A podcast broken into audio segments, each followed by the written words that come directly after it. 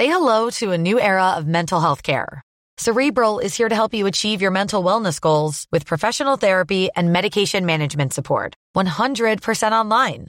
You'll experience the all new Cerebral Way, an innovative approach to mental wellness designed around you.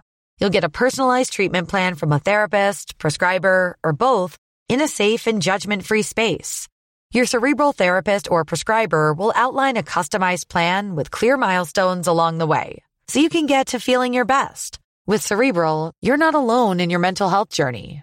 We're here to empower you to live a fulfilling life.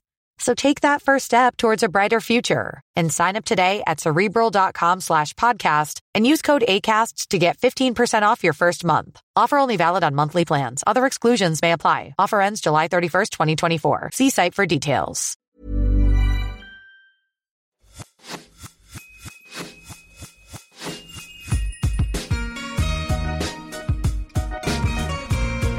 Bonjour et bienvenue sur l'Aléa, le podcast pour maximiser le potentiel de votre vie.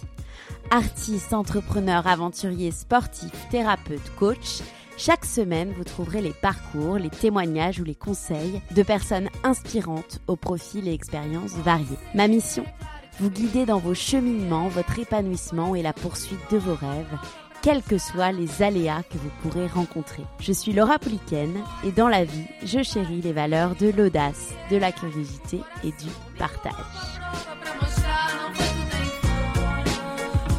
Pour ce nouvel épisode, on part à l'aventure de soi avec Louri, explorateur de l'extrême.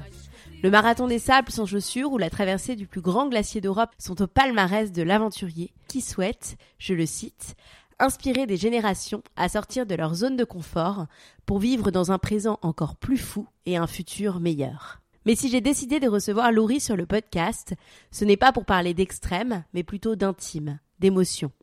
Pour comprendre ce qui l'anime et le motive réellement derrière ses exploits, pour décrypter quels sont les cheminements de l'homme, du père. Un échange dans lequel j'espère vous pourrez retenir quelques leçons de vie à vous appliquer dans votre propre développement personnel et professionnel. Si vous aimez l'épisode, n'hésitez pas à nous le faire savoir en mettant 5 étoiles et un commentaire sur Apple Podcast, iTunes, Spotify ou en partageant l'épisode sur vos réseaux sociaux. Un tout petit geste pour vous qui signifie énormément pour moi puisque ça aide le podcast à remonter dans les classements. Bonjour Laurie. Bonjour. Rebonjour. Rebonjour. D'ailleurs, c'est votre euh, c'est votre vrai nom Laurie parce qu'il me semble que que j'avais vu enfin, sur, en faisant mes recherches sur vous un autre un autre nom, un autre prénom. Alors mon prénom c'est Laurie, c'est mon prénom. Euh, et c'est euh, Lag mon nom mon nom de famille qui est diminutif de Lagardère. D'accord. OK un lien avec la famille Lagardère ou euh, pas du tout? Non, des fois euh, j'aimerais, des fois j'aimerais pas. Donc bon, ben ça, se fait plutôt euh, naturel, ça s'est fait naturellement. Je n'ai aucun lien avec le groupe ni la famille Lagardère. D'accord, ok. là, tu reviens donc comme comme on disait en off de 20 jours en mer, il me semble. Tu repars dans trois jours. C'est quoi tes émotions là tout de suite maintenant entre deux entre deux expéditions, deux virées? Alors, je suis très partagé. Euh, je dois dire que je suis très fatigué, donc euh, ça influe directement sur mes émotions. Euh, pour la, la bonne, simple et unique raison que je, je, je, je n'ai pas beaucoup vu mes enfants ces derniers temps. Donc euh, je suis euh, chamboulé, je dirais. Je suis assez fatigué. C'est vrai que quand je suis pas en expé, j'ai toujours cette sensation euh, que tout doit aller vite euh, pour réorganiser la prochaine. Et souvent ça me laisse très peu de temps pour euh, pour me connecter à mes émotions. Mais comme là j'ai passé 20 jours en mer 22 même exactement et que j'ai j'avais que ça à faire penser au retour à mes enfants et à tout ça je suis un petit peu triste même de ne pas pouvoir les voir plus parce que je j'ai un emploi du temps extrêmement chargé Ouais, ouais, ouais. Euh, pour ceux qui ne te connaissent pas, est-ce que euh, tu peux te présenter de la façon dont tu le souhaites et mm. m'expliquer un petit peu ton, ton parcours en fait? Alors moi je m'appelle euh, Louri Lag, j'ai 34 ans, j'habite sur la côte de Biarritz. Euh, je me définis comme papa explorateur puisque euh, quand je suis pas en aventure dans un coin euh, du monde, je suis 100% dédié à mes enfants. Mon travail consiste à relever des défis sportifs extrêmes, la plupart du temps en solitaire, dans des milieux extrêmement reculés du monde. voilà, je fais ce travail depuis maintenant quatre ans. J'en vis pleinement et avant ça, j'avais un parcours très original, on va dire très différent. Moi, l'exploration, euh, avant que ça devienne un métier proprement dit, je me suis beaucoup recherché moi dans ma vie en tant qu'en tant qu'homme, en tant qu'adolescent, euh, ensuite en tant que papa. Et euh, j'ai arrêté le cursus scolaire très très tôt. J'étais pas vraiment fait pour ça. J'étais plutôt un enfant terrible. Donc c'est vrai que à 14 ans, je suis parti en pré-apprentissage dans le bâtiment. Et puis mon enfance, j'ai une enfance très délicate, très difficile et euh, ça m'a un petit peu rattrapé et, et finalement j'ai pris un mauvais chemin euh, pendant une période de ma vie euh, où je me suis aussi recherché, j'ai exploré en fait ce qui pouvait potentiellement me convenir dans la vie. J'ai fait un petit peu ça sur plein de, de, de, de moments euh, et de périodes avant euh, de me diriger vers l'entrepreneuriat, avant de me diriger vers l'aventure. Et j'ai un parcours de vie très très cabossé qui sort un petit peu des sentiers classiques, on va dire, puisque euh, je, je, suis ce qu'on appelle euh, une personne un petit peu extrémiste euh, dans le bon comme dans le mauvais. Malheureusement, dans le mauvais, ça m'a ça m'a bien desservi. Euh, puisque j'ai terminé en détention à l'âge de 20 ans, me semble-t-il, si je me rappelle bien. Euh, j'ai euh, fait plein de, de, de, grosses bêtises. J'ai fait plein d'expériences très douteuses qui qui qui m'ont qui m'ont euh, qui m'ont amené dans des endroits où ben voilà que j'ai expérimenté que j'aurais peut-être pas dû mais c'est ce qui a fait aussi ma force de caractère. Et euh, finalement dans le bon côté des choses aussi ça m'a permis de pouvoir découvrir euh, le monde de l'entrepreneuriat euh, des expériences professionnelles très trépidantes et c'est ce qui m'a amené à coupler en fait les, les deux univers un petit peu l'adrénaline dont j'avais besoin quand j'étais jeune à faire peut-être beaucoup de bêtises à travers le monde de l'entrepreneuriat et le monde de l'aventure et de réussir aujourd'hui à, à, devenir euh, aventurier professionnel. Voilà. Ok, ok, tu as dit beaucoup de choses euh, oui. euh, là dans, ce, dans cette introduction. Si on reparle un peu, donc tu dis que tu as eu une enfance euh, qui était très difficile, ce qui a pu mmh. t'amener à, à, prendre des directions assez, enfin assez noires, assez extrémistes, comme tu dis. quel genre d'enfance tu as eu? Est-ce que tu peux revenir avec moi un peu sur sur cette enfance oui. qui a pu te conduire justement à tester ces choses extrêmes? Complètement. Alors, euh, avant toute chose, euh, il faut savoir que euh, à l'heure actuelle, je n'ai plus aucun problème avec avec ce que je vais raconter, mais c'est vrai que moi, je suis issu d'une famille pauvre euh, et j'ai eu un père très absent et moi je suis l'aîné d'une fratrie de trois garçons euh, qui euh, qui qui qui vivait dans, dans, des conditions un petit peu délicates avec un père vraiment absent et le seul moyen de, de résoudre les problèmes d'enfants terribles qu'on était moi j'étais j'étais le, le, le, plus terrible à, à l'époque c'était de, de gérer ça par la violence donc euh, moi j'ai une enfance euh, d'enfant battu euh, qui, qui m'a emmené sur une révolte auprès de, de, de mon père, qui m'a emmené sur une révolte dans la vie de tous les jours, dans, dans, dans un système scolaire, euh, les bagarres, les confrontations, toujours à essayer en fait de me prouver à moi-même que je suis pas un moins que rien, que je suis pas euh, nul, mauvais et que finalement j'essaye je, de, de m'extirper de tout ça.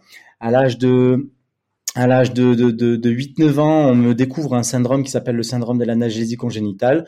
Euh, c'est un syndrome un petit peu particulier puisque j'ai un seuil de douleur euh, différent de la norme, ce qui fait que euh, euh quand je me blesse, euh, je ne ressens pas la même douleur que tout le monde. En gros, quand quelqu'un ressent la douleur, moi je ne ressens rien. Quand quelqu'un a très très mal, je commence à ressentir la douleur. Et, quand quelqu'un souffre euh, le martyr, euh, moi, ça me fait euh, un, on va dire, pas mal de douleur. Hum, c'est quelque chose qui m'a beaucoup handicapé dans ma vie euh, parce que euh, j'ai pris ça comme des super pouvoirs quand j'étais jeune et puis finalement il y avait plein de problématiques euh, qui étaient invisibles à l'œil humain qui se sont déclenchées. j'ai eu des otites à répétition enfant et en fait on le voyait pas. Il y a que quand je chaînais les oreilles qu'on comprenait. Euh, je me suis, euh, pour donner une idée qui m'a marqué euh, dans mes jeunes années, c'est que je me suis transpercé le pied avec un clou. Et en fait, il y a que au moment d'enlever ma chaussure que je me suis rendu compte que j'avais un problème.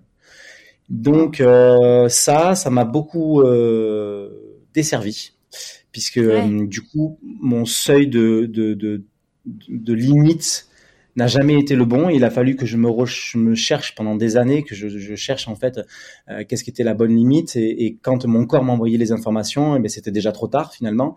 Euh, donc il a fallu que j'apprenne en fait à, à, à, comprendre comment ça fonctionnait. Euh, il a fallu que je, je trouve plein de mécanismes ça plus euh, effectivement euh, cette déchéance un petit peu dans laquelle j'étais euh, et cette, recherche de moi et cette rébellion envers ma famille, envers mon père, m'a mené à 17 ans à quitter le foyer familial. j'ai fugué pendant pratiquement un an. j'ai vécu dans la rue et là, ça a été un petit peu la descente aux enfers.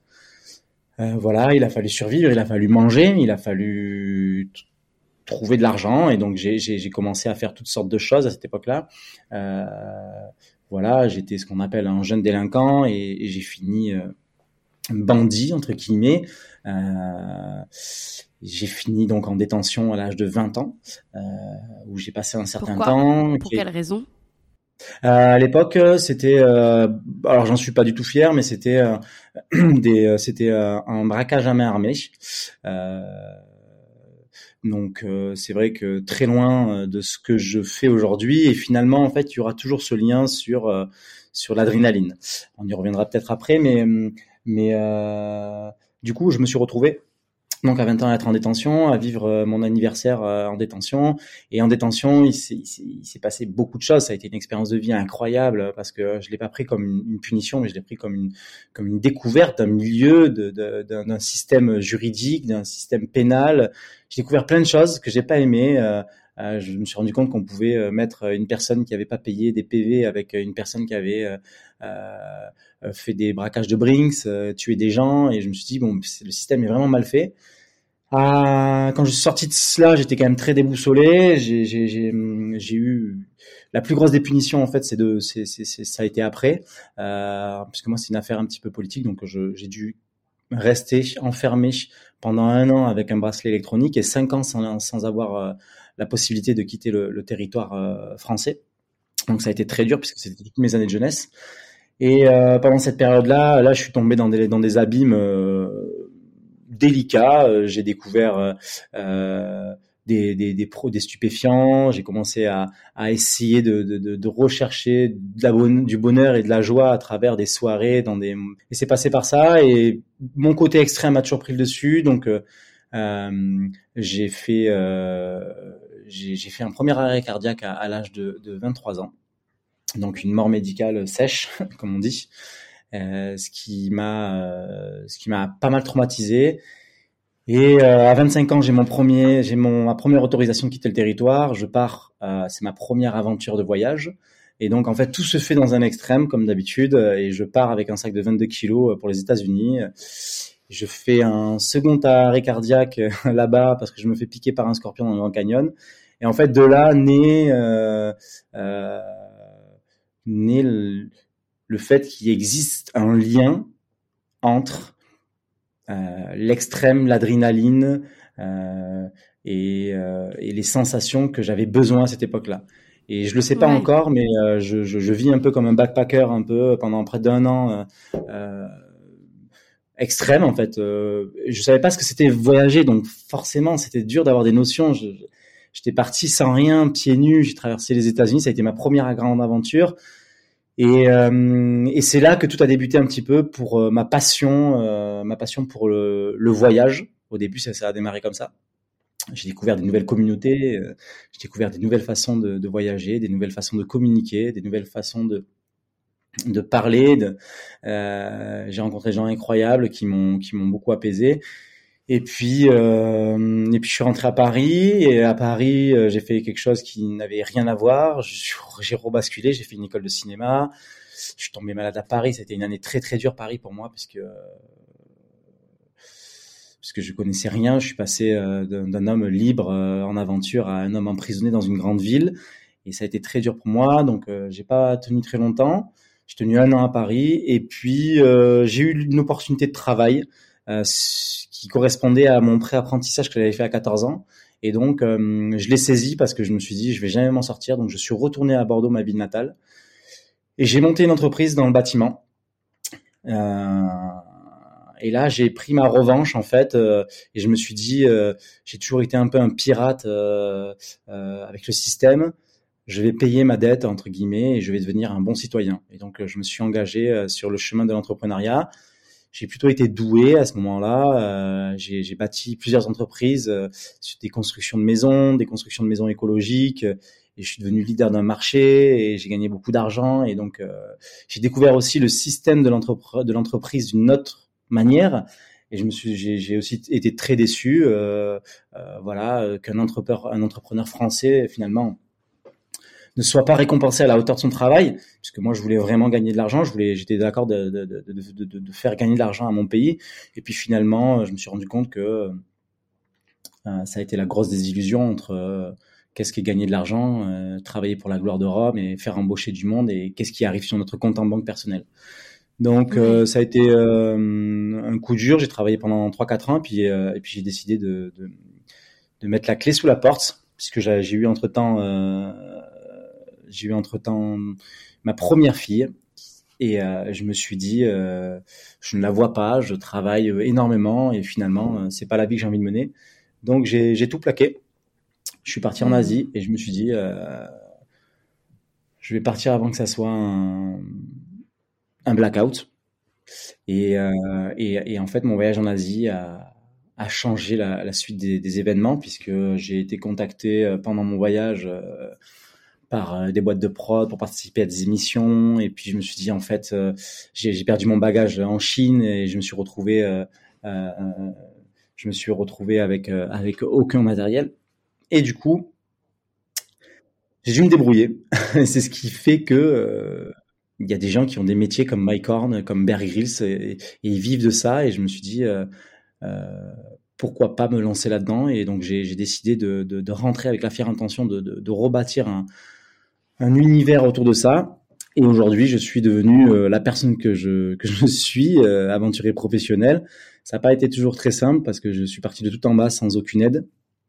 Euh, rien connaître euh, dans ce monde-là, le monde du sponsoring, le monde qui finalement est très proche de l'entrepreneuriat. Et du coup, j'ai dû mettre toutes mes compétences, toutes mes compétences à disposition, toutes celles que j'avais acquéries. C'est-à-dire que finalement, j'ai dû survivre très jeune. J'ai dû c'est ça, c'est toutes, toutes ces années finalement à, à, sortir, à, à, te dépasser, à dans, dans plein, plein, plein de domaines différents t'ont, servi pour cette nouvelle activité. Et, euh, et tu dis dans une interview justement que tu as longtemps, longtemps, longtemps été déconnecté de tes émotions, mais qu'il a fallu énormément de travail euh, pour dépasser ça. hyper bien renseigné. Ouais, est-ce que justement, euh, enfin, est-ce que justement c'est c'est ça en fait c'est tout ce que tu as mis en place ça ça t'a permis finalement enfin tout enfin tous les travers dans lesquels tu es tombé aussi ça tu dirais que c'était pour te reconnecter justement à ces émotions à d'une manière extrême? La reconnexion des émotions elle s'est fait un petit peu naturellement euh, parce que finalement c'est c'est ça alors je tiens à préciser que ce que je vais dire, c'est très personnel et que finalement, euh, euh, j'incite absolument personne à suivre ce chemin-là. Mais la découverte de la drogue m'a, a été un élément déclencheur dans ma vie. En fait, je me suis retrouvé confronté à mon corps qui voulait, qui me donnait des informations sur comment vivre des émotions et en fait euh, euh m'a fait tomber les barrières que j'arrivais pas à faire tomber personnellement, moi avec ma propre volonté. Et, et, et, donc en, en gros euh, ça m'a permis là de me dire ah mais en fait euh, j'ai des sentiments, je ressens des choses. Et, en fait c'est sous l'emprise d'une substance que je ressens ces choses-là, mais en fait elles sont dans mon corps et tout. Et, ça a commencé comme ça. Et, puis je me suis dit euh, j'ai combattu toute ma vie, ma vie, j'ai dû survivre toute ma vie, j'ai dû me battre toute ma vie. Euh, et finalement, si je suis ma logique de, de psychologie où j'ai fait toutes ces expériences pour découvrir quelque chose qui me plaisait, je me suis dit, j'ai eu cette vie-là, dans cette dimension-là, avec cette méchanceté, cette bagarre, cette haine, cette violence, c'était une expérience. Je dois essayer quelque chose. Et donc, j'ai décidé de tourner la page sur cette vie sentimentale-là, euh, où il y avait aucune émotion, il y avait rien, et j'ai dû me rebâtir sentimentalement à travers ma vie de papa, à travers ma vie, ma vie amoureuse qui a été très dure, à travers euh, mes voyages, euh, euh, ma sensation de peur, puisque finalement j'ai jamais eu la même sensation de peur, j'ai jamais eu la même sensation de, de risque avec mon syndrome d'analgésie congénitale. Donc en fait j'étais dans un gros gros foutoir qui était très dur à gérer, et je me suis dit c'est quand même le moment, voilà. Et donc à partir de là, j'ai décidé de me rebâtir, de me reconstruire de toutes pièces. Ça a été très dur. Euh, mais euh, j'y suis, j'y suis arrivé. Est-ce qu'aujourd'hui, tu arrives à, te dire que finalement, euh, euh, les blessures peut-être que tu tentais d'apaiser avec toutes ces expériences, tu as réussi? Enfin, Est-ce que tu arrives à trouver en fait un lien direct entre pourquoi en fait tu as tu as tu as expérimenté tout ça? Est-ce que c'était des, des, blessures, des choses à te prouver, des, des choses dans ton passé conscient ou inconscient que que tu essayais de dépasser? Je pense que c'est un mélange en fait, tu vois. Je pense que c'est un mmh. grand mélange entre euh, si tu veux évidemment quand j'ai eu quelque chose à me prouver, évidemment que j'ai eu envie de devenir quelqu'un, de, de prouver non mmh. seulement à ma propre personne mais à ma famille, à mes parents, à mes frères. Moi, j'ai été l'exemple pour mes deux petits frères, euh, mon second, il a suivi mon chemin, il a fallu que je le déroute, il a fallu que je l'aide. Donc je suis passé par beaucoup beaucoup beaucoup d'émotions euh, différentes avant de pouvoir euh, avant de pouvoir me dire euh, pourquoi j'ai fait ça. Et une fois que je me suis retrouvé, moi je suis un garçon, c'est juste que j'ai j'ai aussi cette faculté à pas tomber dans l'abîme euh, de l'après une mauvaise situation. Je raconte souvent cette, cette histoire où je dis que j'ai eu un accident avec mon frère, on roulait à 200 sur la route, on a on a pris un poteau électrique et on s'en sort indemne.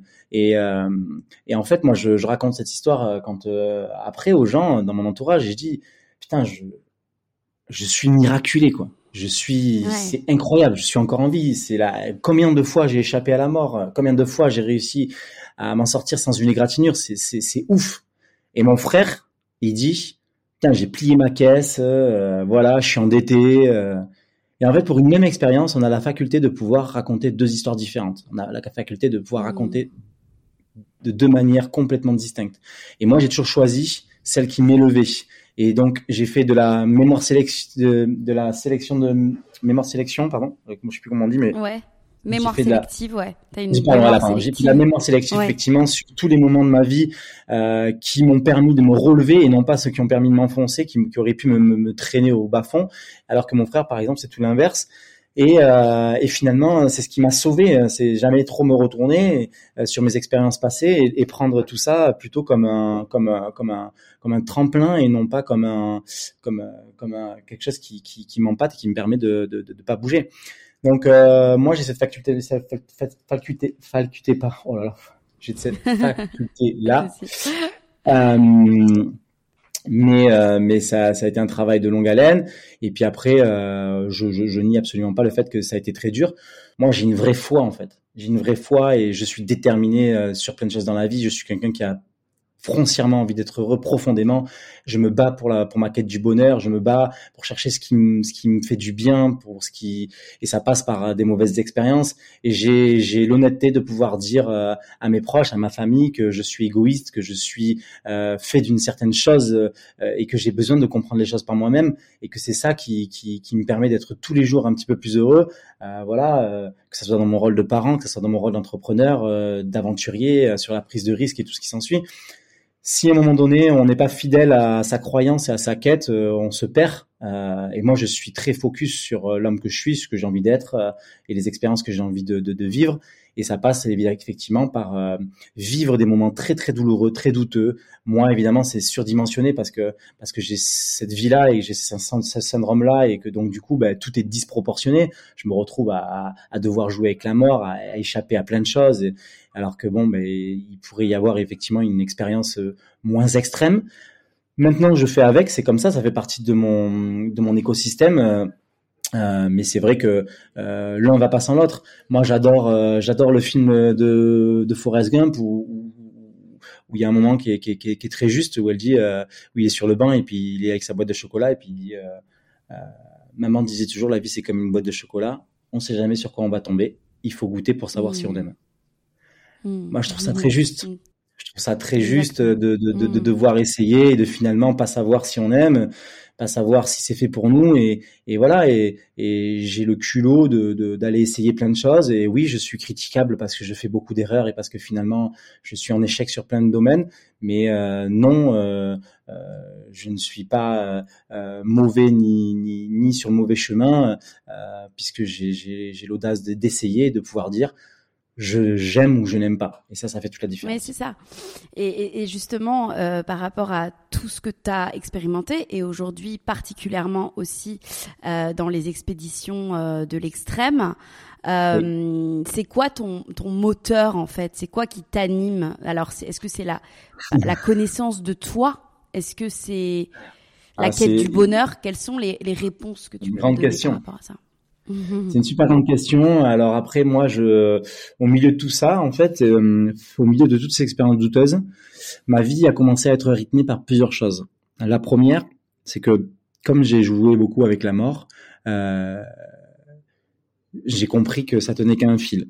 Et, euh, donc en fait, je suis, je suis rongé par le fait qu'on va mourir. Et ma vie est régie par mon temps, et j'ai décidé d'utiliser mon temps égoïstement pour faire des choses que j'aime. Je me lève le matin et je me dis un jour ça va s'arrêter.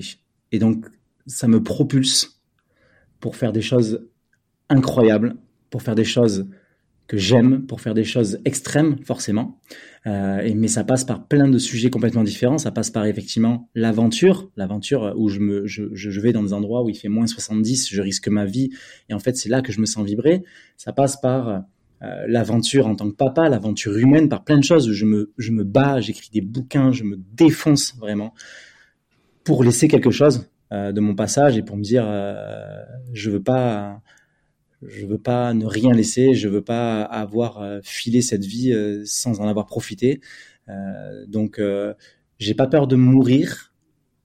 Non, je n'ai pas peur de la mort, par, par contre, pardon. Je n'ai pas peur de la mort, mais j'ai peur de mourir. Et c'est une nuance très particulière qui est difficilement entendable. Alors, c'est quoi la différence, ouais?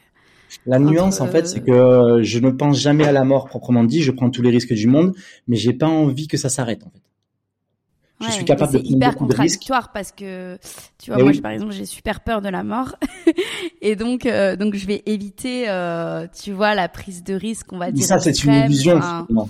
Hmm. Ça, c'est une illusion en fait. Euh, je veux dire.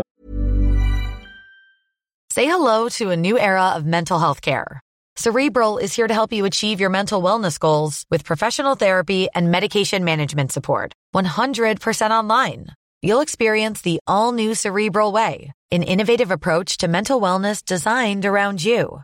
You'll get a personalized treatment plan from a therapist, prescriber, or both in a safe and judgment free space. Your cerebral therapist or prescriber will outline a customized plan with clear milestones along the way so you can get to feeling your best. With Cerebral, you're not alone in your mental health journey. We're here to empower you to live a fulfilling life.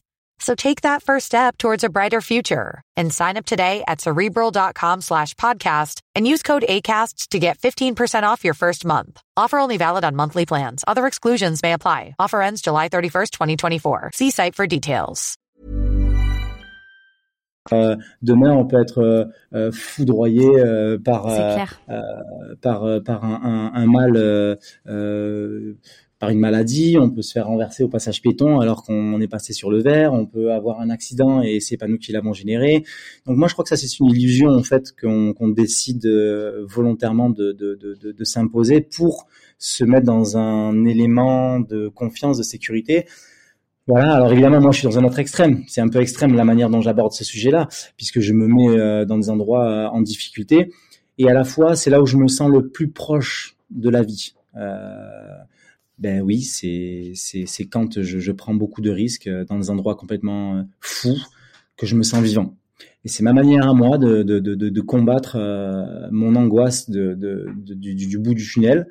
Et c'est ce, ce sujet-là aujourd'hui, mais plein d'autres aussi, c'est aussi de s'accomplir en tant qu'homme, hein, s'accomplir en tant que père de famille. Eh, je suis je, suis pas du tout voilà par exemple j'ai pas de quête d'argent j'ai gagné beaucoup d'argent dans ma vie et j'ai pas du tout de quête à ce niveau-là ça m'a jamais rendu plus heureux qu'autre chose, mais ce qui me rend heureux, c'est découvrir des, des, nouveaux horizons. Ce qui me rend heureux, c'est c'est l'exploration en fait. Regarder mes enfants grandir, les comprendre, être proche d'eux, euh, les relations humaines, essayer de de rester connecté malgré toutes les expériences de vie douteuses de tout le monde. Et voilà, c'est ça que ça, ça m'anime énormément. Et effectivement, j'ai envie de laisser une trace de, de, de tout ça. J'ai envie de, de, marquer euh, les esprits. Peut-être que j'ai un ego un petit peu mal placé aussi, euh, mais je crois qu'il en faut un dans le métier que je fais. Et, voilà, et c'est vrai que le temps régit considérablement ma vie. Voilà, moi, je suis pas un garçon qui, par exemple, je, je ne peux pas me prendre la tête avec quelqu'un. En fait, je n'ai pas le temps pour ça. Moi, je veux rentabiliser mon temps. Donc, euh, je n'ai pas le temps de me prendre la tête. Je n'ai pas le temps euh, de me mettre sur un canapé euh, et d'attendre qu'il se passe quelque chose. Je, je suis quelqu'un d'hyperactif parce que euh, peut-être certainement que je suis angoissé aussi de, de ce process de vie. Mais euh, finalement, ça me rend, euh, ça me rend proactif et, et et je découvre des émotions, des sensations, des choses qui me font vibrer. Mmh, mmh. Et justement, qu'est-ce que tu as, qu'est-ce que as appris en fait, et qu'est-ce qu'on apprend d'expédition de l'extrême, et particulièrement en solitaire, puisque c'est aussi ta spécialité. Quand tu parles justement bah, de nouvelles émotions, de nouvelles sensations, est-ce que tu peux, est-ce que tu peux nous parler en termes d'apprentissage euh? Complètement. Alors moi, ça m'a ça m'a généré beaucoup de choses déjà. Euh, euh, je pense qu'on vit dans une dans une dans une génération où déjà prendre le temps pour soi, ça n'existe plus. Ouais on a toujours quelque chose à faire en fait. Euh, même si on est devant notre télé, eh bien on regarde la télé, on, lit un bouquin, notre téléphone sonne. Je crois qu'aujourd'hui, euh, plus personne ne prend le temps de savoir ce qu'il aime, euh, de faire des vraies introspections. On peut aller chez un psy si on a envie. Peut-être que c'est le début de quelque chose, mais, mais finalement, volontairement, on a toujours quelque chose à faire. Et l'expédition m'apporte ce moment de grâce où je me retrouve seul et où je n'ai rien d'autre à faire qu'à penser à mon bien-être personnel, à ce que j'aime dans la vie, à ce que je veux faire, aux personnes que j'ai envie de fréquenter et au chemin que j'ai envie d'emprunter. Et je ne suis absolument pas parasité par quoi que ce soit. Je suis dans ma tente, il fait moins 50 peut-être, mais je me sens bien. Je me sens bien parce que ben parce qu'il n'y a rien qui peut venir euh, contrecarrer ce que je suis en train de vivre et, je le vis pleinement en fait. Et je suis tapé, frappé, foudroyé par mes émotions. Et, euh, et c'est cette dimension-là qui me plaît énormément parce que euh, c'est une très très grande introspection. Euh, et, euh, et finalement, c'est l'exploration de soi-même qui, pendant l'aventure physique, psychologique, euh, permet de trouver son chemin. Donc, ça génère du manque, ça génère de, la tristesse, ça, génère de la peur, ça génère de l'amour, ça génère beaucoup de choses en fait que potentiellement on ne ressent pas dans un quotidien. Parce que finalement, on prend son téléphone, on appelle la personne concernée, ou on va la voir, on prend la voiture et tout. Et je crois qu'on est trop parasité pour être connecté à, je crois qu'on est trop parasité pour être connecté à, à, à, ces, sujets-là qui sont extrêmement importants. Donc ça m'a appris beaucoup de choses à, travers tout ça. J'ai découvert par exemple euh, la solitude, la vraie. Quand euh, il n'y a personne à des, centaines de kilomètres euh, à la ronde et que finalement on est confronté à soi-même sur ses choix, sur sa volonté d'être là où on est, sur euh, l'impossibilité euh, de pouvoir passer un coup de téléphone, sur l'incapacité de pouvoir euh, accéder à, quelque chose qui ressemble à la civilisation. Ça a été très dur les premières fois. J'en ai pleuré toutes les larmes de mon corps quand j'avais 25 ans. Je me suis retrouvé seul, je me suis perdu dans les Everglades sur mon voyage en aux États-Unis et je suis sorti de ma tente qui s'appelait une tente sarcophage. J'ai jeté mon laptop, j'ai jeté mes livres nus dans la forêt. Et je pleurais. Et je me suis dit, c'est affreux cette solitude. Ouais. ouais. Et puis finalement, euh, je tu me suis dit, euh, j'imagine? Ben, je me suis dit, ok, ben c'est là en fait. Est-ce que je vais passer mon temps et mon énergie à confronter à me confronter à elle ou est-ce que je vais l'accepter et la rentrer dans ma vie et voir ce que ça fait comme, comme émotion. Et donc du coup, je l'ai, je l'ai, je l'ai accueilli.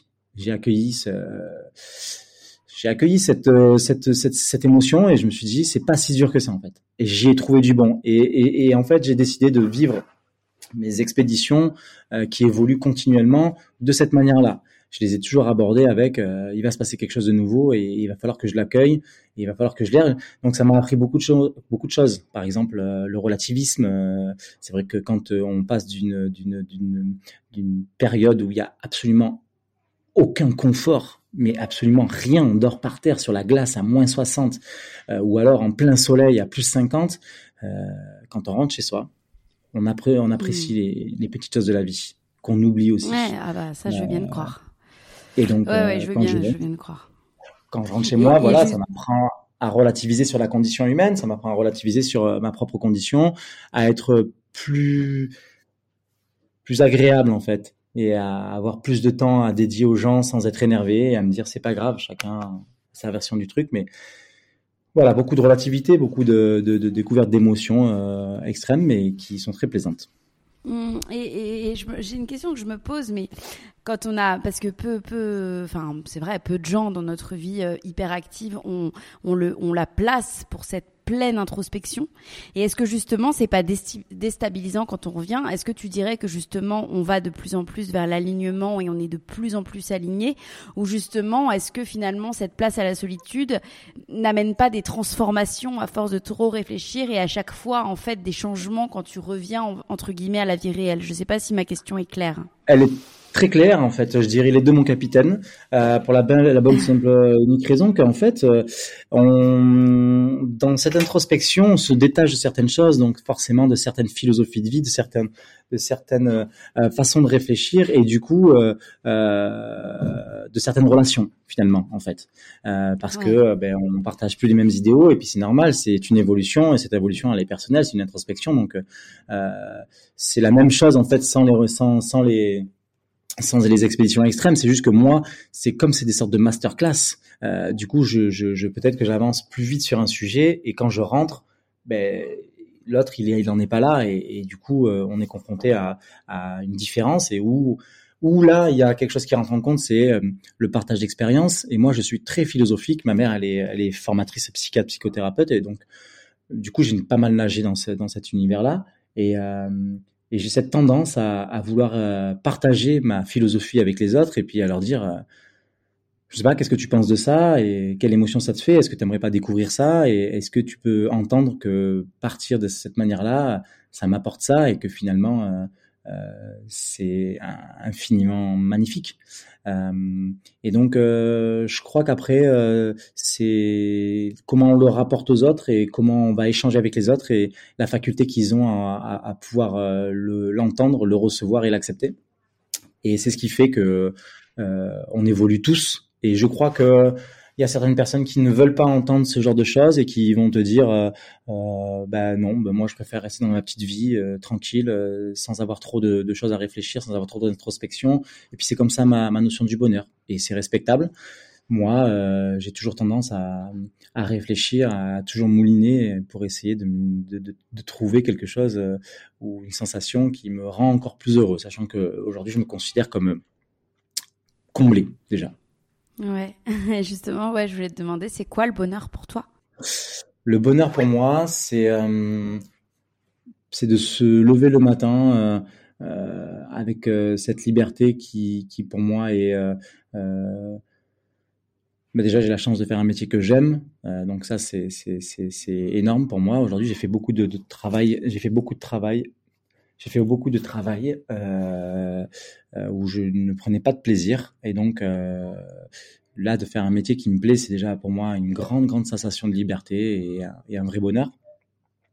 Et, euh, et après, euh, je pense que ça passe aussi par euh, le temps que je suis capable d'allouer aux personnes que j'aime. Voilà, je passe beaucoup de temps en famille, je passe beaucoup de temps avec mes enfants, je passe énormément de temps avec avec les gens qui me procurent du bien et, mon concept de, temps où justement euh, j'ai peur de pas jamais en avoir assez me propulse sur un hyper travail euh, euh, auprès de, ces personnes. Et c'est pour ça que je n'ai que deux métiers dans ma vie. Je suis papa et explorateur et, tout le temps je suis pas à l'étranger, je le passe 100% dédié à mes enfants, à les emmener à l'école, à préparer des gâteaux au chocolat, à les faire des activités euh, et avoir cette relation très unique avec elles, euh, très proche, euh, où on parle de tout, on se confie tout et, quand je quand je pars en aventure, j'ai appris à leur à amener plein de beaux rêves, plein de belles émotions, plein de choses que voilà j'ai pas besoin de prendre de bouquins moi pour euh, pour pouvoir raconter des histoires merveilleuses. Donc euh, c'est un peu ma, ma notion du bonheur en fait finalement. C'est une vie très simple. Je suis un garçon de très simple. J'ai beaucoup d'ambition et j'ai beaucoup de, de grands rêves, mais je vis très simplement. Mmh, mmh. Quels sont tes secrets euh, bah, je, Voilà, quand on parle un peu d'expédition extrême, euh, toi, tu as quand même traversé, je crois, tu as fait le marathon des sables sans chaussures. Donc, euh, mmh. moi qui vis à Dubaï et qui ai l'occasion d'aller dans le désert, je sais ce que c'est le sable chaud.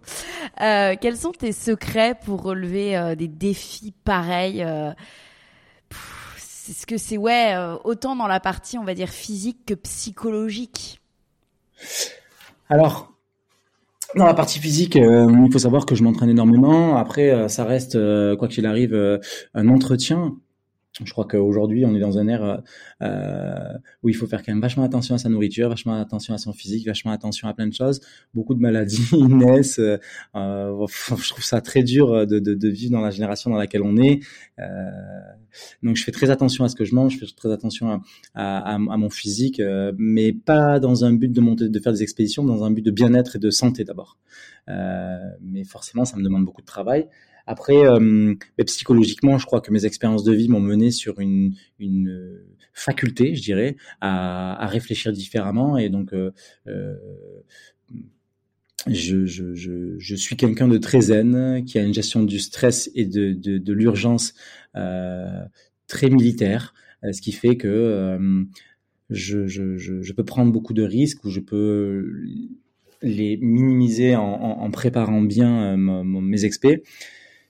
Et euh, je pars euh, avec le temps, j'ai appris aussi à construire un écosystème autour de mes aventures, donc euh, à préparer mes enfants, à les emmener avec moi pour qu'elles voient un petit peu l'univers dans lequel j'évolue, à faire de la navigation, à rassurer les gens à, à chaque fois quand je pars, en essayant d'avoir des moyens de communication, en faisant le plus possible. Et, et après, il y a une grande part d'inconnu. finalement, on peut jamais savoir ce qui va se passer.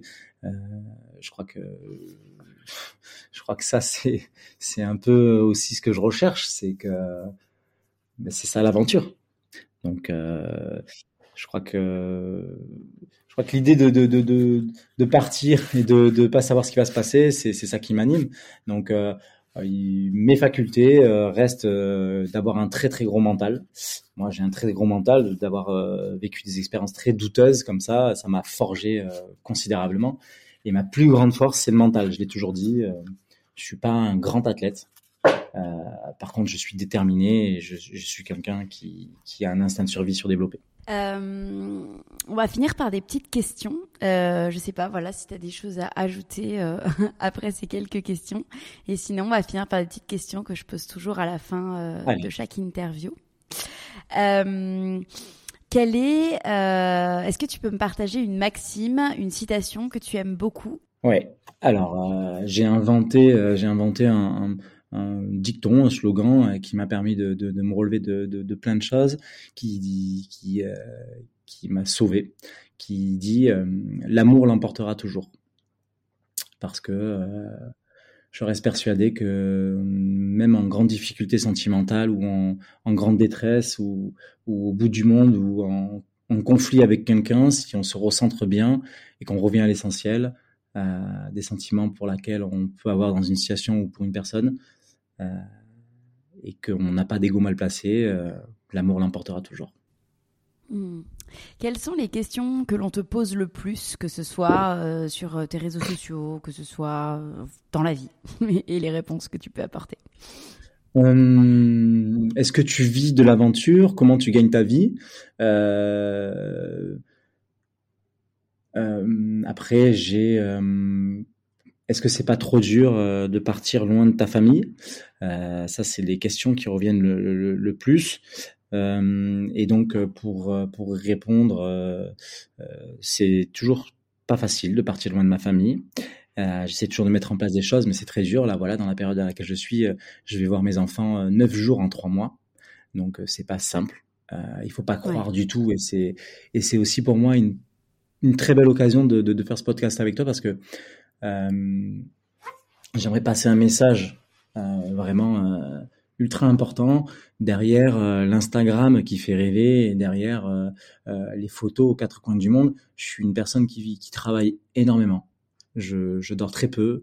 je suis une personne qui qui, qui suis ultra focus sur ce que je fais et rien n'arrive par hasard. Et, et finalement, je fais beaucoup de sacrifices. Et ça passe par mon schéma de vie familial. Je me suis séparé de la mère de mes enfants après dix ans de vie commune parce que que j'ai une vie euh, qui n'est pas adaptée à la sienne et qui finalement a, pris le dessus et on se voyait plus et voilà. On a fait des choix et j'ai sacrifié ça au nom de, ma quête du bonheur, au nom de, ce que j'entreprends. Je sacrifie des moments de vie aussi euh, de famille parce que je, raconte souvent cette histoire où je dis euh, je m'estime comme la locomotive de ma famille. Euh, derrière moi, il y a, il y, a, il y a 20 wagons. Euh, et finalement, si on met pas le, bon kérosène, le, le, bon consommable dans la locomotive, c'est tout le train qui s'arrête. Donc moi, pour faire avancer tout le train, je dois mener des expéditions. Mon, mon charbon à moi, c'est euh, de partir à l'aventure et d'être ressourcé pour être un meilleur père, un meilleur conjoint, un meilleur mari, un meilleur frère, un meilleur tout ce qu'on veut. Et euh, ça me demande énormément de sacrifice, ça tout le monde ne le comprend pas au départ, donc euh, voilà, les gens qui pensent que c'est pas spécialement dur ou que c'est toujours beau de, faire tout ce que je fais, oui, il y a une part de vrai. Après, chaque chaque rêve a sa part de, noirceur et sa part de, de, de chétane à devoir assumer. Ça en fait partie. Voilà, donc euh, ça a été très dur aussi, euh, notamment pour répondre à votre question sur euh, l'argent, ça a été très dur puisque partir de rien quand on est personne dans ce milieu-là, il a fallu que je me batte plus que n'importe qui pour y arriver. J'ai pas gagné ma vie avant avant deux ans et et, et, et cette année 2022 et le résultat de l'année 2021 qui était déjà bien plus propice mais qui qui pas été optimal puisque euh, il faut bien comprendre aussi que monter des expéditions, c'est comme euh, monter une entreprise. Il y a une grosse, grosse différence entre générer un chiffre d'affaires de millions d'euros peut-être et l'argent qui vient sur notre compte. Entre le million d'euros de chiffre d'affaires, les dépenses qu'on a à faire, la logistique, les gens qu'on doit payer, euh, les, les, les impôts, les, tout ce qu'on doit faire, à la fin, euh, il reste pas toujours grand chose. Donc c'est très très important de comprendre cette nuance là et qu'effectivement euh, euh, ça a été très dur de me, bâtir financièrement et de revenir à un cadre de vie que j'avais avant avec mes grandes entreprises.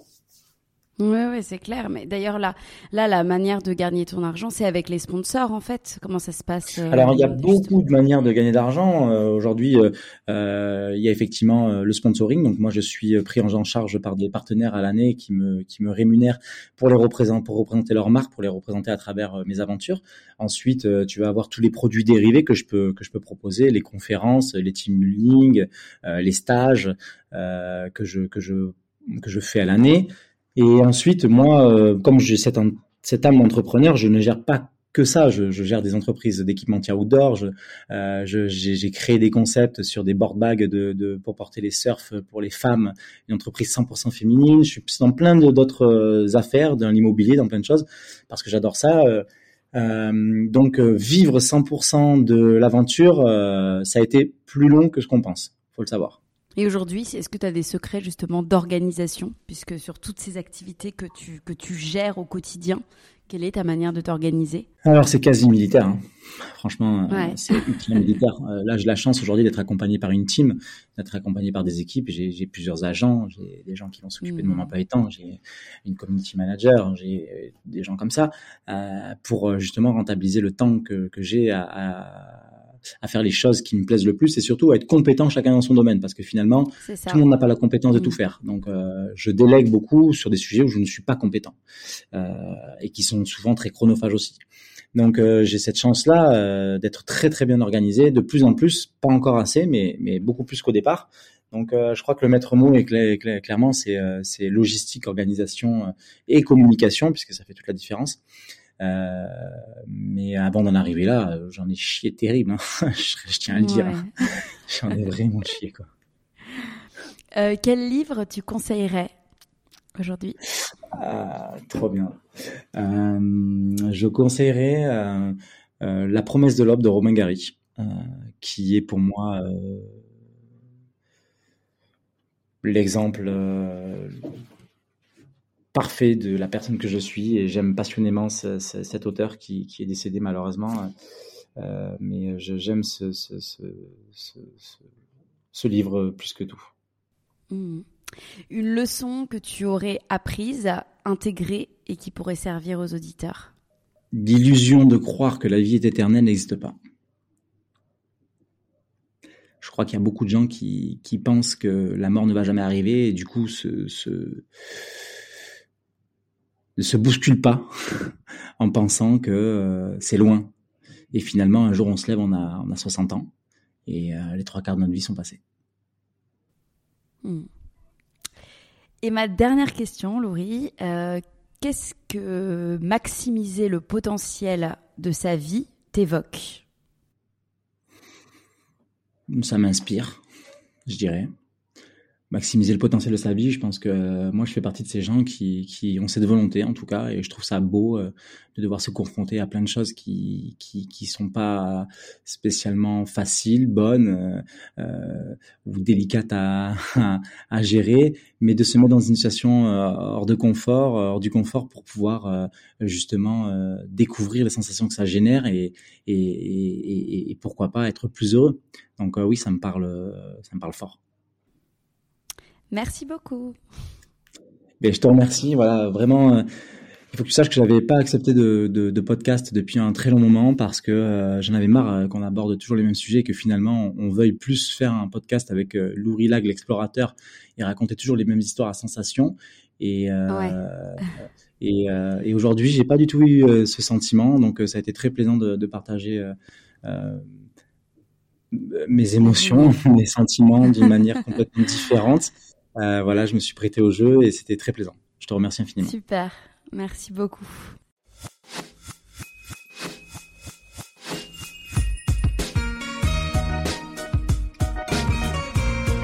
Cet épisode est maintenant terminé. En espérant qu'il vous ait plu, je vous donne rendez-vous maintenant sur le compte Instagram lalea.podcast pour découvrir les coulisses de l'interview.